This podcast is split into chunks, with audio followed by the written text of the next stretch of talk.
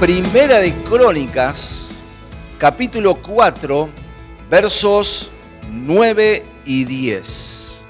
Y Jabes fue más ilustre que todos sus hermanos, al cual su madre llamó Jabes, diciendo, por cuanto lo di a luz en dolor. E invocó Jabes al Dios de Israel, diciendo, oh si me dieras bendición y ensancharas mi territorio, si tu mano estuviera conmigo y me libraras del mal para que no me dañe. Y le otorgó Dios lo que pidió.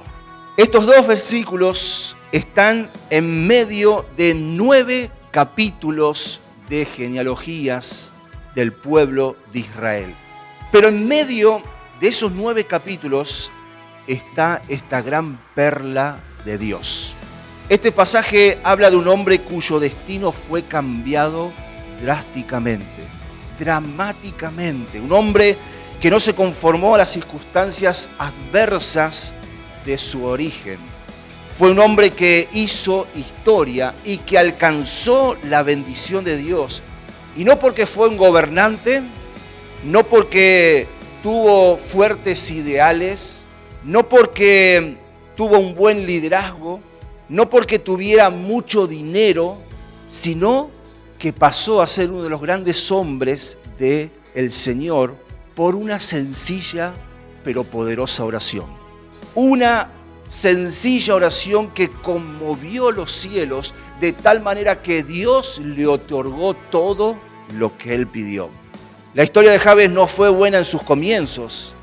Su nombre Javes significa el que causa dolor el que entristece. Su madre lo llamó Jabes por cuanto lo dio a luz en dolor. Aparentemente tuvo un parto muy difícil y seguramente cuando Jabes pasaba por alguna calle, al decirle solamente su nombre, Jabes, allá le estaban diciendo el que causa dolor, el que causa tristeza. ¿Puede imaginarse ustedes la baja autoestima que tenía Jabes? El espíritu de rechazo que cargaba sobre su vida por un nombre que marcó su vida. Pero tengo buenas noticias. En esta escritura hay una esperanza de cambio para nuestras vidas. Y mire, cuando dice que Jabes fue más ilustre que sus hermanos, la palabra ilustre en el hebreo significa honorable. El que causó dolor fue más ilustre y honorable que todos sus hermanos. Y la palabra hermanos no solamente se refiere a los hermanos de sangre, a su familia, sino a todos los habitantes de su país.